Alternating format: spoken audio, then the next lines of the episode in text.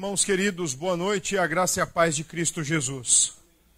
Que bom estarmos juntos, reunidos para celebrar ao Senhor, para celebrar aquele que nos deu vida e nos deu nova vida em Cristo Jesus. É para isso que nós nos reunimos, para celebrar ao Pai, ao Filho e ao Espírito Santo de Deus.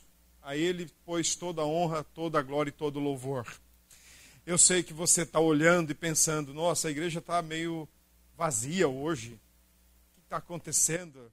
E, e, alguns mais assim ávidos por futebol devem estar pensando: nossa, a igreja está vazia e nem tem jogo do, do time predominante, né? Deixa eu explicar, irmãos.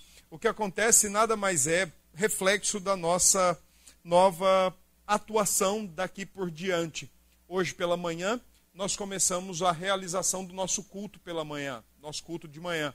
Então agora nós, a partir de hoje, nós vamos ter dois cultos aos domingos um pela manhã, às 10 horas, logo imediatamente após a escola dominical, e continuaremos com a nossa programação comum, como sempre temos tido, às 17 horas. Então é por isso que eu acredito que você deve ter sentido falta de um bocado de gente, ou de um bocado de irmãos. Eles já estiveram pela manhã, e aí a gente trouxe a seguinte orientação: não obrigação e nem pressão, mas a gente trouxe a seguinte orientação Irmãos, se você não quiser vir à noite, não há problema. Você já cultuou. Nos acompanhe em sua casa pela transmissão. É uma, é uma forma que nós estamos tendo, e isso já era imaginado, desejado também. Aconteceu de começarmos nesse domingo, hoje, dia 6 de outubro, e esperamos em Deus que muito brevemente nós tenhamos mais espaço. Então aí todo mundo vai estar junto, se Deus assim permitir. Embora eu acredite que não vamos abrir mão desse culto pela manhã, o que hoje foi uma experiência muito boa e certamente nós teremos mais. Tá bom? Então é por isso que você deve estar sentindo falta de um ou outro irmão que você sempre vê ou tem familiaridade com ele aqui no domingo à noite. Tá bom assim? Quero convidar as crianças até nove anos. Nós vamos orar para que elas possam ir lá para a sala. E nós que vamos permanecer aqui, as crianças maiores, nós vamos abrir o Salmo 25. Hoje nós vamos para o Salmo 25. Esse é o texto que nós vamos ter para a nossa reflexão, exposição. Salmo 25. Muito bem, vamos orar pelas crianças, pedir ao Senhor que as abençoe também no momento que elas terão lá embaixo. Sofia desencontrou de Mariana, não foi? E aí, Sofia, como é que vai ficar agora, hein? Não sabe, né? Ok, quando você souber, a gente vai resolver isso. Tá bom assim? Senhor, obrigado pelas crianças que estão aqui, pelos pais que as trazem, pelos pais que têm mostrado interesse, dedicação e devoção ao Senhor, e especialmente desejos também de apresentar seus filhos diante do Senhor todo domingo e conduzi-los segundo a tua palavra. Que o Senhor os abençoe e que o Senhor abençoe essas crianças para que agora elas também possam aprender tua palavra e chegar ao conhecimento de Cristo Jesus. Assim oramos agradecidos no nome do Senhor da igreja. Amém. Muito bem, gente. Então vamos lá, criançada. Vamos abrir então o Salmo 25. Meus irmãos, eu quero fazer uma leitura ao longo da exposição do texto. Então, nós vamos fazer o seguinte: o salmo tem 22 versículos. Provavelmente este salmo originalmente tinha 21. O versículo 22 é bem possível que tenha sido um acréscimo posterior, dando ao salmo uma, uma conotação coletiva, embora o salmo seja de Davi. Então, o salmo, o seu último versículo, versículo 22, é bem possível que ele tenha sido um acréscimo posterior do próprio organizador do livro do Saltério, ou livro dos Salmos, para exatamente dar um aspecto mais coletivo. Aquilo que foi experiência de Davi, retratada no Salmo, é experiência nossa ao longo da vida, então por isso o Salmo tem esse 22 versículo. Então eu quero fazer o seguinte, aproveitando então que as nossas versões apresentam 22 versículos, nós vamos ler os sete primeiros, vamos expor esses sete primeiros em seguida, nós vamos ler os outros sete, e em seguida, então, por fim, os últimos oito versículos, e assim concluiremos a exposição do salmo. Tá bom? assim? Então vamos ler o Salmo, verso 1 ao 7 em primeiro lugar. Ah, todos já encontraram? Bom, está sendo projetado aqui também, então fica fácil para todos acompanhar. A ti, Senhor, elevo a minha alma. Deus meu, em ti confio. Não seja eu envergonhado, nem exultem sobre mim os meus inimigos. Com efeito, dos que em ti esperam, ninguém será envergonhado. Envergonhados serão os que, sem causa, procedem traiçoeiramente. Faze-me, Senhor, conhecer os teus caminhos. Ensina-me as tuas veredas. Guia-me na tua verdade e ensina-me, pois tu és o Deus da minha salvação, em que eu espero, em quem eu espero todo dia. Lembra-te, Senhor, das tuas misericórdias e das tuas bondades, que são desde a eternidade. Não te lembres dos meus pecados da mocidade, nem das minhas transgressões. Lembra-te de mim, segundo a tua misericórdia, por causa da tua bondade, ó Senhor. Amém. Vamos orar? Pai, obrigado por esta porção das Sagradas Escrituras. Nós queremos com ela agora aprender, queremos que o Senhor nos ensine o coração a como proceder diante do Senhor em uma atitude de confiança contínua. Que o Senhor então nos ajude, trazendo luz ao nosso entendimento e ao nosso coração. É no nome de Jesus que oramos e agradecemos. Amém. Meus queridos irmãos, Teodoro Beza, sucessor de Calvino em Genebra, na Suíça, do reformador francês, ele certa vez comentando o Salmo 25, ele disse que este Salmo 25, ele é o grande modelo das orações do povo de Deus em todas as épocas. Olhar para o Salmo 25, segundo ele, é olhar e aprender a orar. E ele sugeriu isso por causa de três elementos muito distintos e muito bem marcantes no Salmo 25. Primeiro, o salmo traz o pedido de perdão de pecados como algo gratuito de Deus. Segundo, o salmo traz constante pedido de direção e governo do Espírito Santo na vida do cristão. E terceiro, o salmo traz um pedido um rogo de contínua proteção do Senhor sobre a vida da sua igreja. Eis o Salmo 25. O Salmo 25, na minha opinião, até agora é o mais difícil do que eu já tive que lidar com ele, porque ele não apresenta uma estrutura mais fácil e comum de organizar.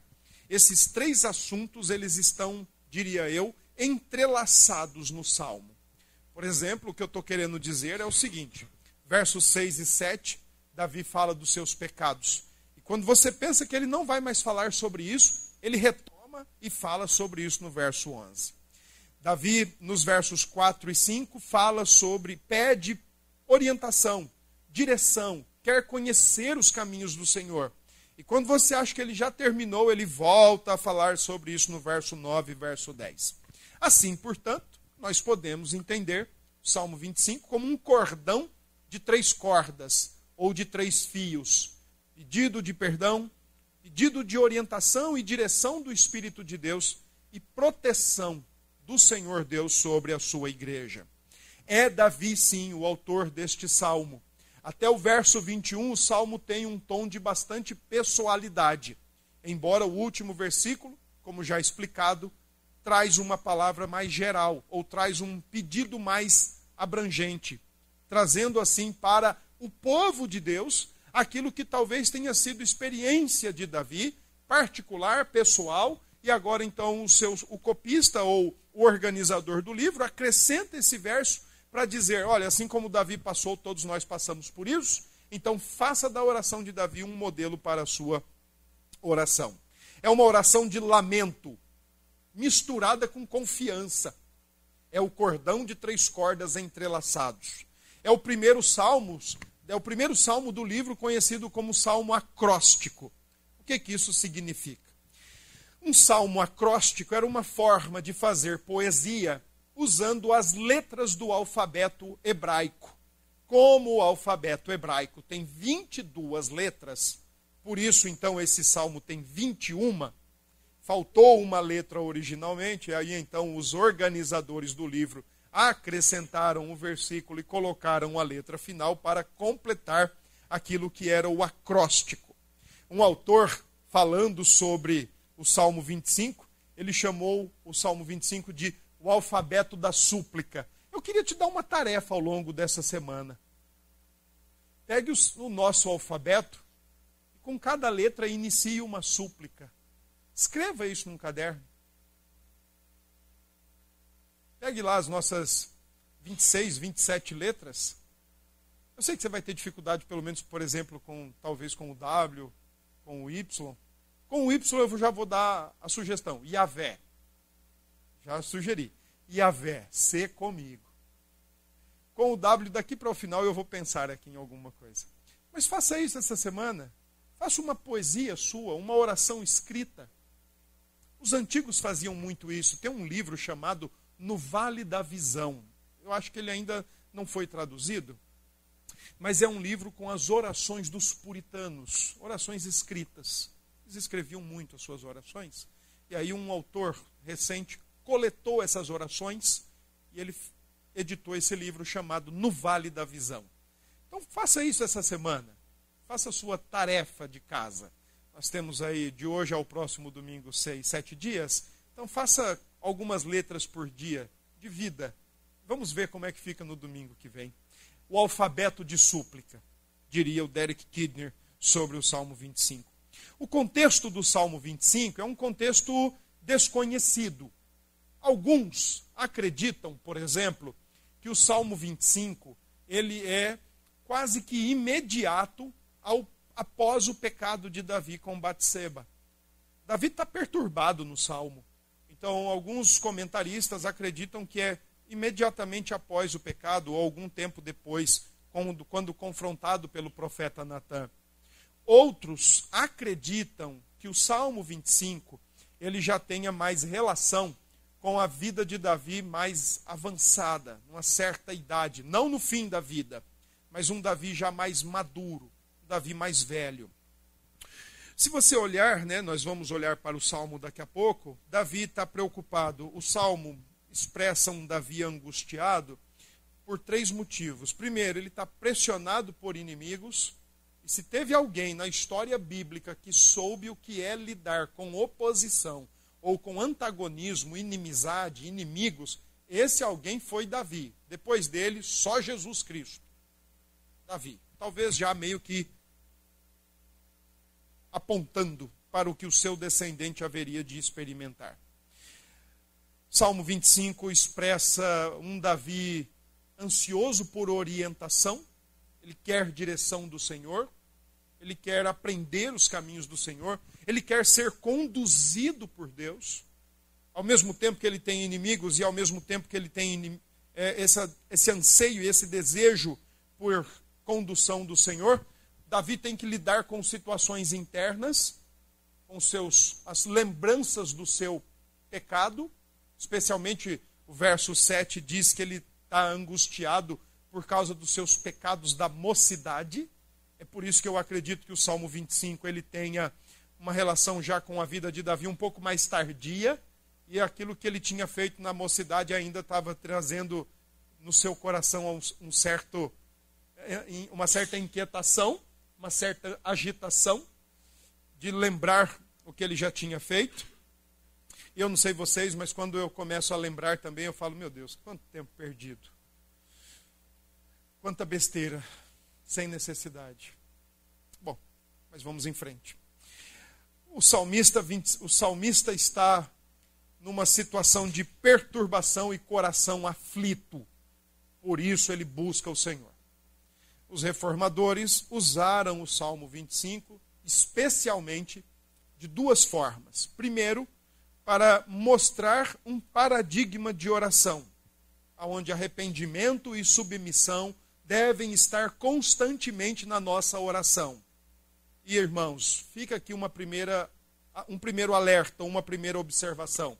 Nossas orações precisam constar de reconhecimento de pecados e arrependimento diante de Deus. O Senhor Jesus ensina que nós devemos reconhecer os nossos pecados diante de Deus em oração. E devemos buscar, pelo perdão do Senhor, quebrantar diante do Senhor o nosso coração. Eles diziam, por exemplo, Felipe Melanchthon, parceiro de Lutero na reforma luterana, ele diz que o Salmo 25 é a verdadeira oração que vem do coração. Quer auxílio para caminhar, quer auxílio para quer o auxílio do perdão, mas também quer o auxílio da proteção. E uma segunda forma que os reformadores usaram o Salmo 25 foi para mostrar como Deus ensina preciosas e importantes verdades ao seu povo, especialmente o povo com quem ele tem uma aliança ou com quem ele vive pactualmente. Versos 1 ao 7, que nós fizemos a leitura, nos expressa a seguinte verdade: orem em tempos de angústias. Em tempos de angústias, o cristão, a igreja, se prostra diante de Deus e ora. Está angustiado, está agitado, está com o coração inquieto, está com o coração abatido, está com o coração desesperado. Confie e ore ao Senhor. Versos 1 a 3, expressão da mais profunda confiança e dependência em Deus tempo todo no Salmo 25, do primeiro ao último verso, a relação pactual está presente. Versos 1 a 3, a confiança no Deus pactual mostra um Davi que vai aos pés dele, aos pés de Deus, levanta sua alma, e isso é uma expressão muito interessante, expressão de confiança, expressão de dependência. Eu elevo a ti a minha alma porque eu não confio em mais ninguém. Então eu vou confiar no Senhor. Eu elevo ao Senhor a minha alma, eu peço ao Senhor a minha alma. Aqui comentando esse texto, Calvino disse assim: Davi não é como os incrédulos, que correm para lá e para cá falando dos seus problemas, sem confiar ou desconfiados de todos. Aqui é o Davi confiando e dependendo em Deus o tempo todo. A ti elevo a minha alma, a ti elevo o meu coração versos 2 e 3, Davi diz: Olha, eu não vou ser envergonhado. Confiar em Deus não traz vergonha. Confiar em Deus não traz frustração e nem decepção. Davi está amparando-se aqui na fidelidade de Deus. Confie em Deus. Davi está dizendo assim: Eu vou confiar no Senhor, que é fiel e não vai me decepcionar, não vai me deixar frustrado, não vai me deixar decepcionado. E meus, inimigos vão rir de mim. O contexto aqui é uma briga ideológica, não é meramente uma briga militar. A gente precisa lembrar, por exemplo, que nas nações antigas, qualquer guerra era uma guerra não apenas entre duas pessoas, por exemplo, Davi e Golias, como também não era uma guerra apenas entre duas nações, Israel e Filisteus, mas era também uma guerra de cunho religioso era, por exemplo, o Deus de Israel contra o Deus dos filisteus, o chamado Dagon. Por isso que quando o povo tem a arca levada ou a arca roubada, eles colocam a arca no templo do Deus Dagon, como quem diz: o nosso Deus venceu o Deus deles. O nosso Deus, o nosso Dagon, venceu o Deus dos judeus. E aí a história bíblica conta que pelos dois próximos, três próximos dias, Dagon amanheceu com, caído com o seu pescoço quebrado diante da arca do Deus da aliança, a ponto dos filisteus mandarem a arca de volta. Não, esse Deus de vocês é meio estranho. Ele deixou para bater no nosso aqui dentro da nossa casa do tesouro. Quando Davi diz isso, não exultem sobre, os, sobre mim os meus inimigos. Davi não está preocupado, por exemplo, de uma guerra meramente com espadas e escudos. Mas Davi está preocupado com a guerra ideológica, religiosa, onde a glória de Deus está em jogo. Então Davi está dizendo: Senhor, eu vou confiar em Ti porque eu sei que o Senhor não vai me decepcionar. E os meus inimigos não vão rir de mim porque eu confiei no Senhor. Eles não vão ter minimamente um espaço para soltar um gracejo, porque eu resolvi confiar no Senhor. No verso 3, Davi então diz: ah, Com efeito dos que em ti esperam, ninguém será envergonhado, mas aqueles que procedem traiçoeiramente, esses sim, esses serão envergonhados, porque os seus planos, de acordo com o texto do Novo Testamento, serão expostos, serão virados do avesso e todos vão ver as motivações mais profundas e escondidas de todos os homens. Esses vão ser, sim, decepcionados. Esses vão ser expostos, porque agiram traiçoeiramente. Mas confiar no Senhor é o sinônimo de não ser, em nenhum momento, nem envergonhado e nem decepcionado. Dos versos 4 a 5, Davi pede direção ao Senhor. Davi pede que ele o oriente, que ele mostre o caminho correto, conduza Davi no caminho certo.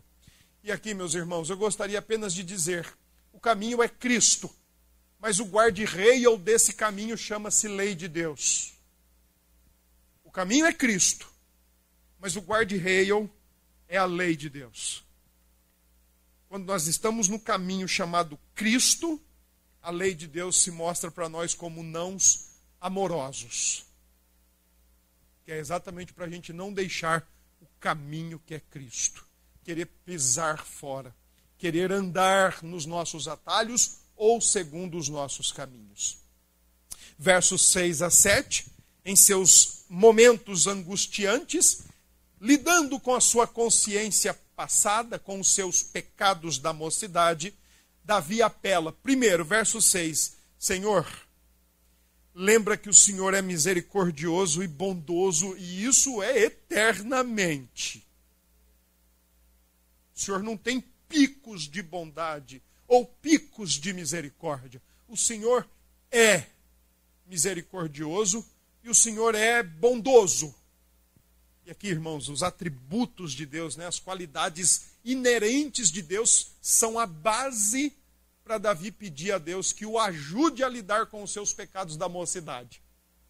Davi não está olhando para Deus dizendo assim: Senhor, eu sou rei, eu sou rei segundo teu coração, então eu quero que o Senhor me ajude a lidar com os meus pecados. Davi está dizendo exatamente o contrário. Senhor, é baseado naquilo que o Senhor é e não baseado naquilo que eu sou ou baseado naquilo que eu faço. Seria mais ou menos nós chegarmos diante do Senhor Deus e dizer assim: Senhor, me perdoe porque eu sou pastor da igreja. Ou Senhor, me perdoe porque eu sou presbítero da igreja. Senhor, me perdoe porque eu sou diácono da igreja. Ou porque eu sou a presidente da SAF. Senhor, me perdoe porque o Senhor é bondoso. E porque o Senhor é fiel ao seu pacto, à sua aliança conosco. Nos perdoe. Os atributos de Deus, é, é, isso é muito bonito, porque quando nós conhecemos os atributos, nós conhecemos o ser de Deus, irmãos. E um atributo de Deus é a eternidade ele é eterno. E os outros dois, ele é misericordioso e bondoso. Então agora comece a relacionar esses atributos. Ele é eternamente bom e ele é eternamente misericordioso. Por isso Davi diz: Senhor, olha, os pecados da minha mocidade, não se lembre deles.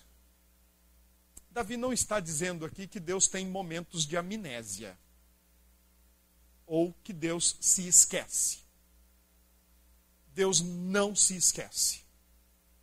Isso parece meio contrassenso para nós, porque às vezes a gente lê na Escritura, não, mas Deus disse que não vai se lembrar mais dos meus pecados. Em outro texto eu vi que Deus disse que dos meus pecados ele lançou no mar do esquecimento. Irmãos, por favor, precisamos entender o que está sendo dito nessas passagens bem como esta: Não te lembres dos meus pecados da mocidade, nem das minhas transgressões.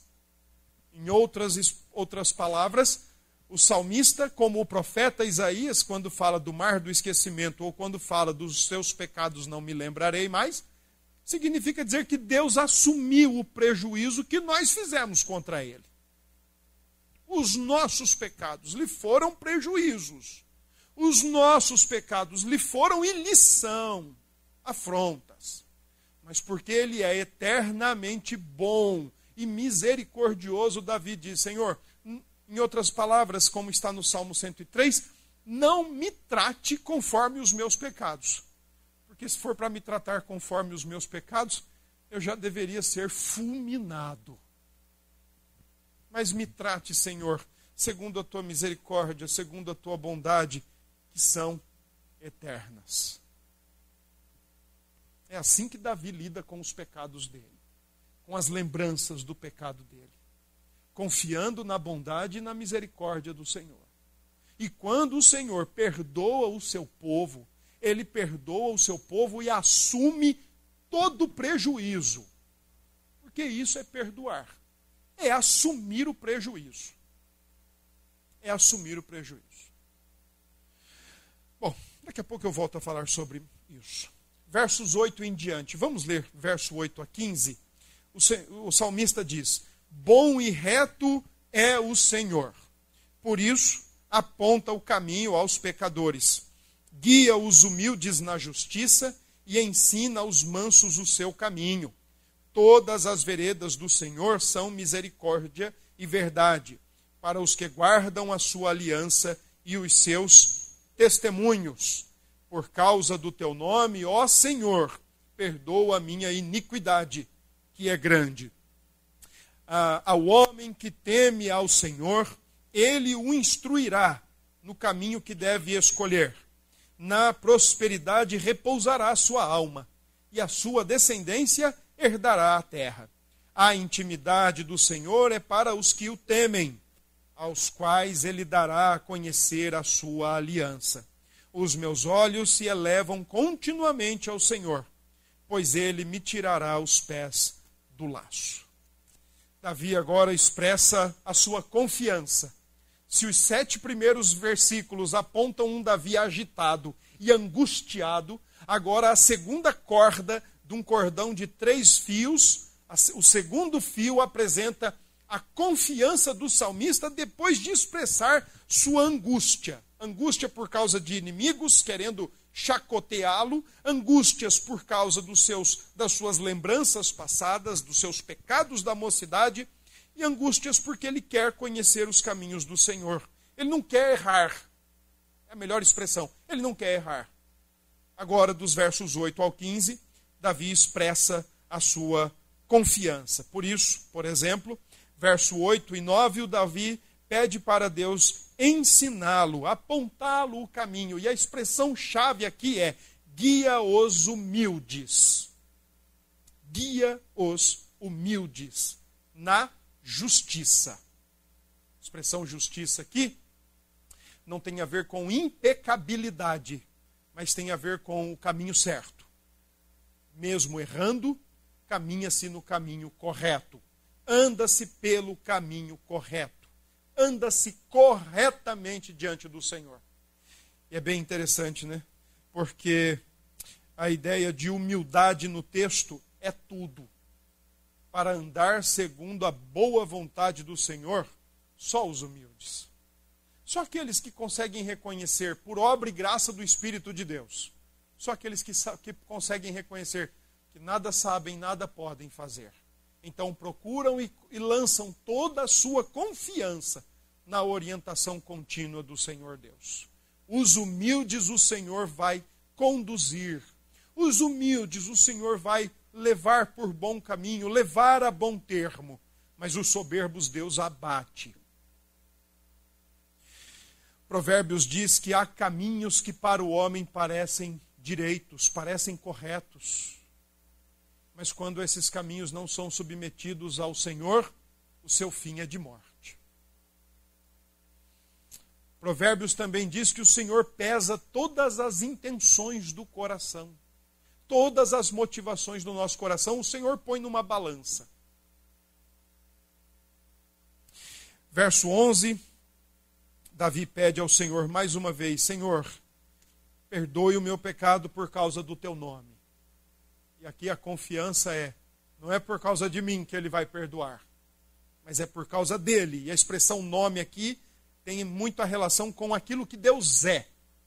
Quando no Antigo Testamento se faz alguma alusão ao nome de Deus ou ao nome do Senhor, por amor do teu nome, por fidelidade ao teu nome. A ideia do texto é por fidelidade a quem ele é, por amor a quem ele é. Então Davi está dizendo: Senhor, não é por amor a mim, não, mas é por amor ao Senhor. Me perdoe. É pelo amor que o Senhor tem a ti mesmo. É pelo amor que o Senhor tem a sua glória. Me perdoe.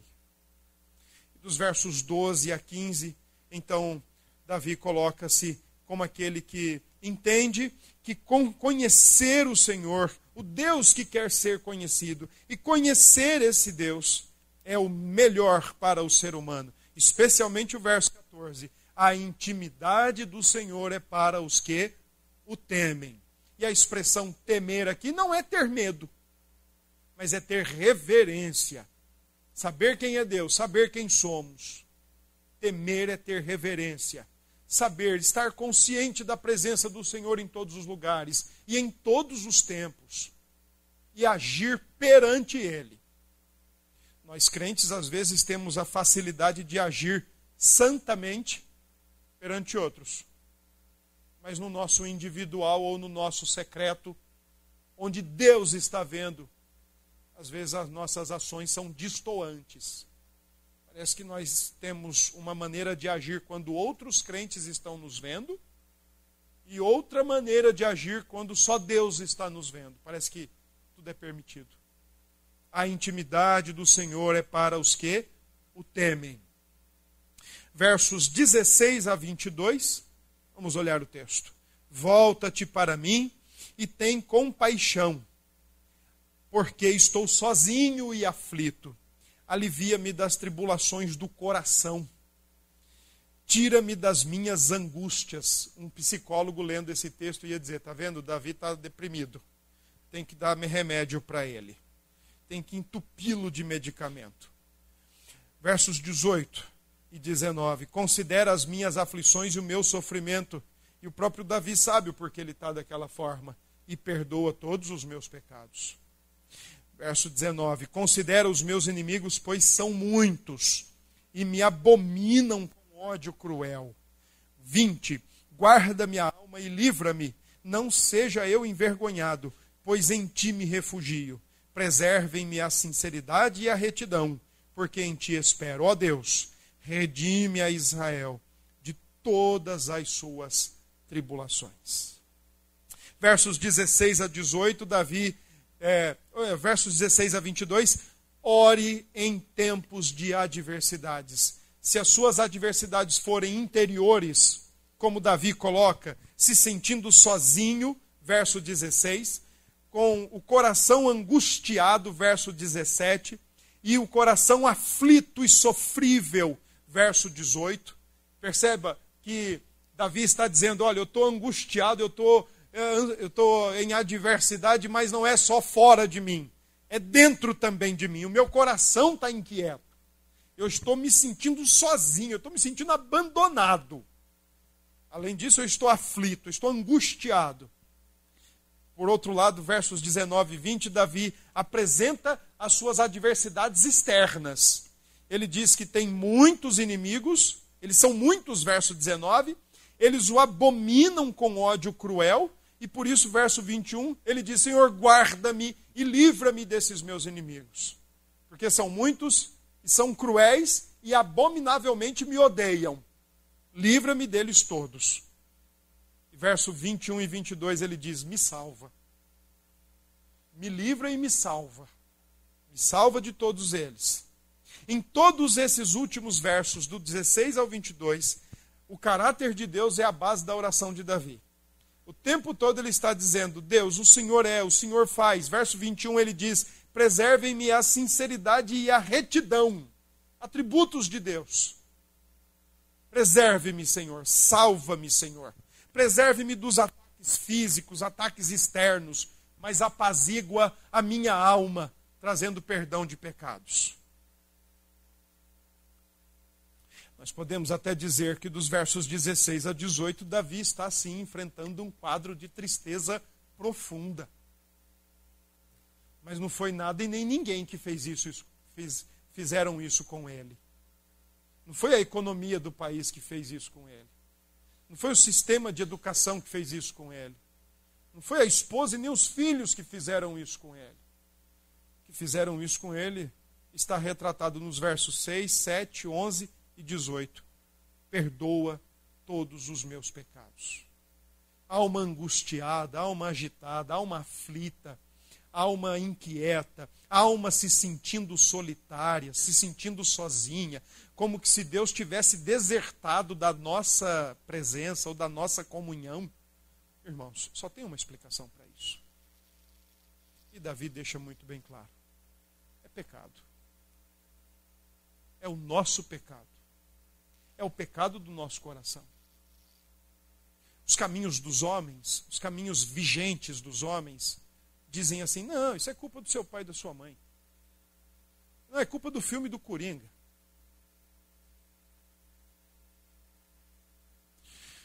É culpa das repressões que você sentiu, na, que você teve na sua infância ou na sua adolescência. Mas Davi, inspirado pelo Espírito de Deus, pelo Espírito Santo de Deus, ele diz: Não, o problema sou eu. O problema é o meu coração. Por isso, perdoa todos os meus pecados. Apazigue a minha consciência.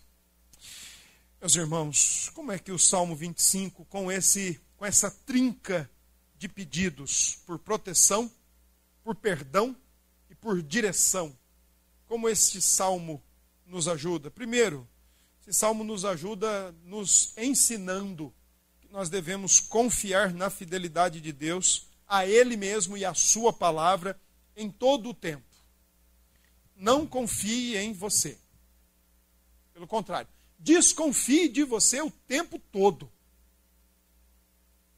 Desconfie de você o tempo todo. Desconfie das suas intenções, das suas motivações, das suas maquinações, dos seus pensamentos. Desconfie de você o tempo todo. Confie no Senhor. Eleve sua alma, eleve o seu coração ao Senhor. Confie nele.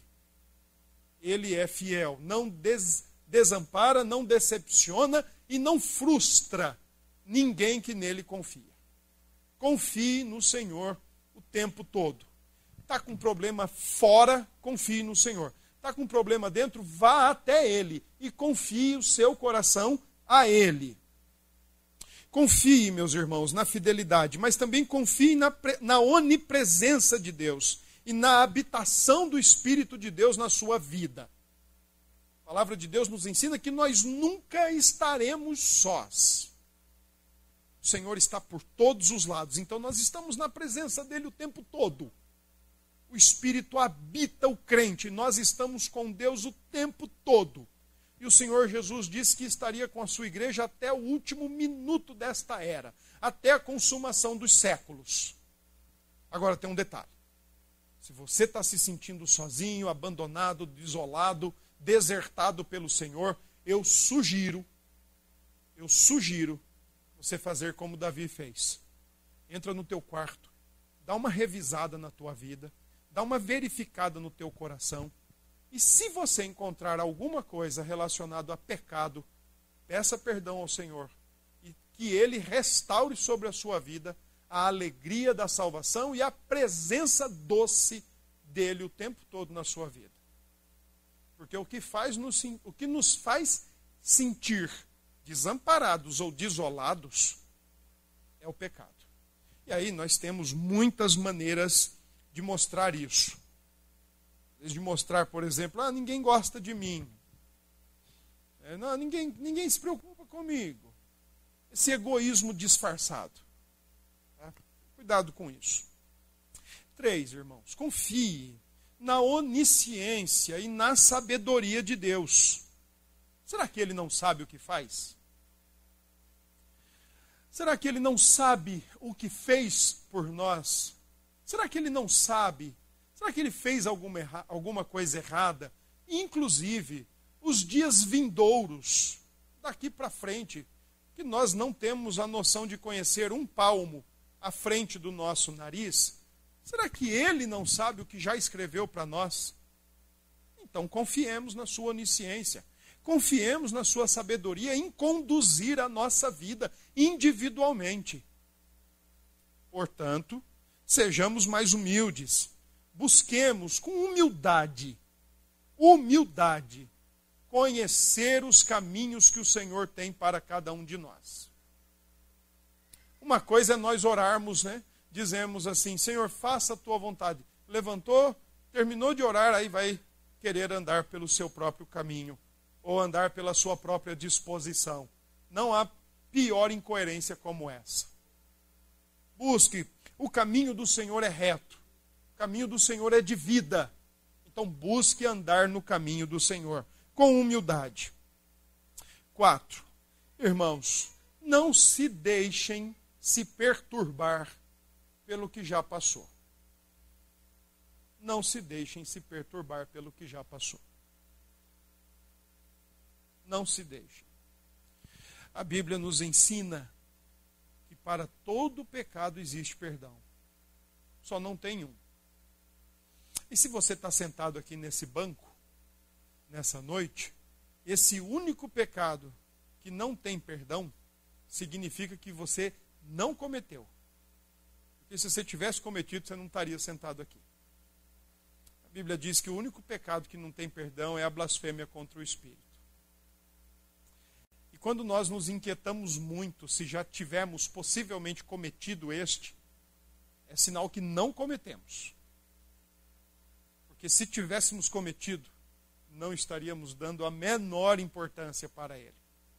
Por outro lado, o próprio Senhor Jesus disse que todo pecado e toda blasfêmia contra ele e contra o Pai hão de ser perdoados.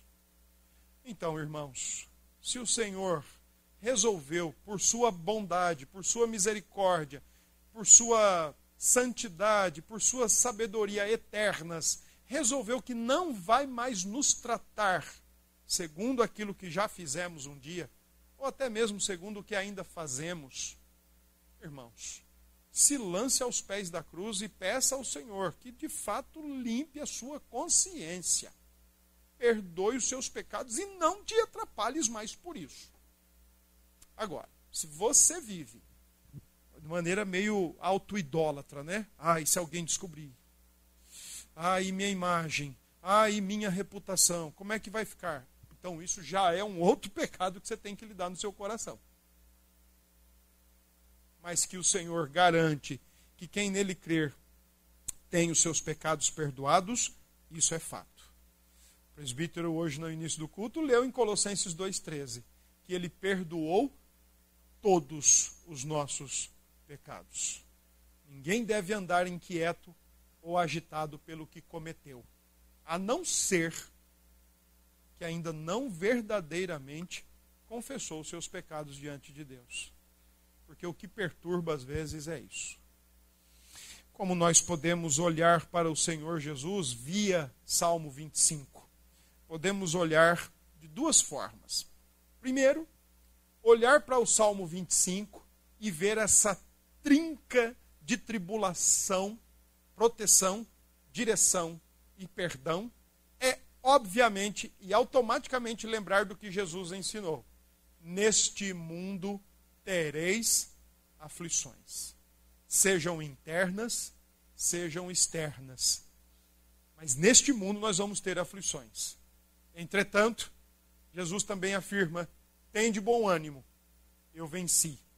Quem nele crer, como diz Paulo aos Romanos, já é, não será, já é mais que vencedor, porque está com Cristo. E uma segunda forma que nós temos para olhar, para, de olhar para o Senhor Jesus através do Salmo 25 é da seguinte maneira: Salmo 25 é uma oração do antecessor de Davi é uma oração do progenitor de Davi. E de Jesus, perdão, o rei Davi. E aqui no Salmo, Davi está sofrendo externa, inimigos, desejo de conhecer o caminho do Senhor, mas ao mesmo tempo internamente, pelos seus pecados. O Salmo 25 nos mostra, via Jesus Cristo, que Jesus provou o mesmo. Jesus sabia qual era o caminho que ele tinha que percorrer, e por obra e graça do Espírito de Deus, foi fortalecido o tempo todo para não desgarrar-se do caminho que Deus tinha proposto para ele caminho de cruz. Inclusive, até mesmo quando Satanás o tentou no deserto, ele o rebateu com as Escrituras, porque ele sabia o alvo que tinha sido proposto, o caminho para ele, o bom caminho, apesar de doloroso, mas o bom caminho. Andou por esse caminho, conhecia o caminho do Senhor, entendia qual era o caminho de Deus para a sua vida, lidou com diversos inimigos, lidou com inimigos religiosos, lidou com inimigos políticos, lidou com inimigos romanos, os soldados bagunçando com ele. Ei, pede agora para o seu Deus te livrar. Como quem diz, triunfamos. Peça agora para ele ser o seu Deus e te livrar daí. Um próprio crucificado ao seu lado disse: Ei, se tu és quem estão falando, por que você não tira a gente daqui logo? Então, o filho de Davi, o Senhor Jesus, andou pelo caminho correto, experimentou os mesmos inimigos que estavam uh, angustiando o seu coração e atrapalhando, ou de certa forma conspirando contra ele. Só que tem um detalhe. Enquanto Davi expressa essa oração do Salmo 25 por causa dos seus pecados, o Senhor Jesus orou por nós e pelos nossos pecados. Não sofreu, pelo nosso, pelo dele. Ele sofreu pelos nossos pecados. Ele andou o caminho da via dolorosa pelos nossos pecados, por nossas transgressões. Diferente do pai, melhor que o pai, Davi. Andou pelos nossos pecados e conquistou perdão para todos os nossos pecados. Deus nos abençoe. Vamos orar? Pai, nós queremos agradecer o Senhor por tua palavra e queremos que o Senhor nos ensine a orar como convém. E este salmo nos ensina. Que o Senhor então nos conduza sempre segundo a tua vontade e segundo o teu caminho. Que o Senhor nos livre e que o Senhor nos perdoe continuamente. Por amor do teu nome, por aquilo que o Senhor é bondoso, misericordioso eternamente. No nome de Jesus oramos e agradecemos.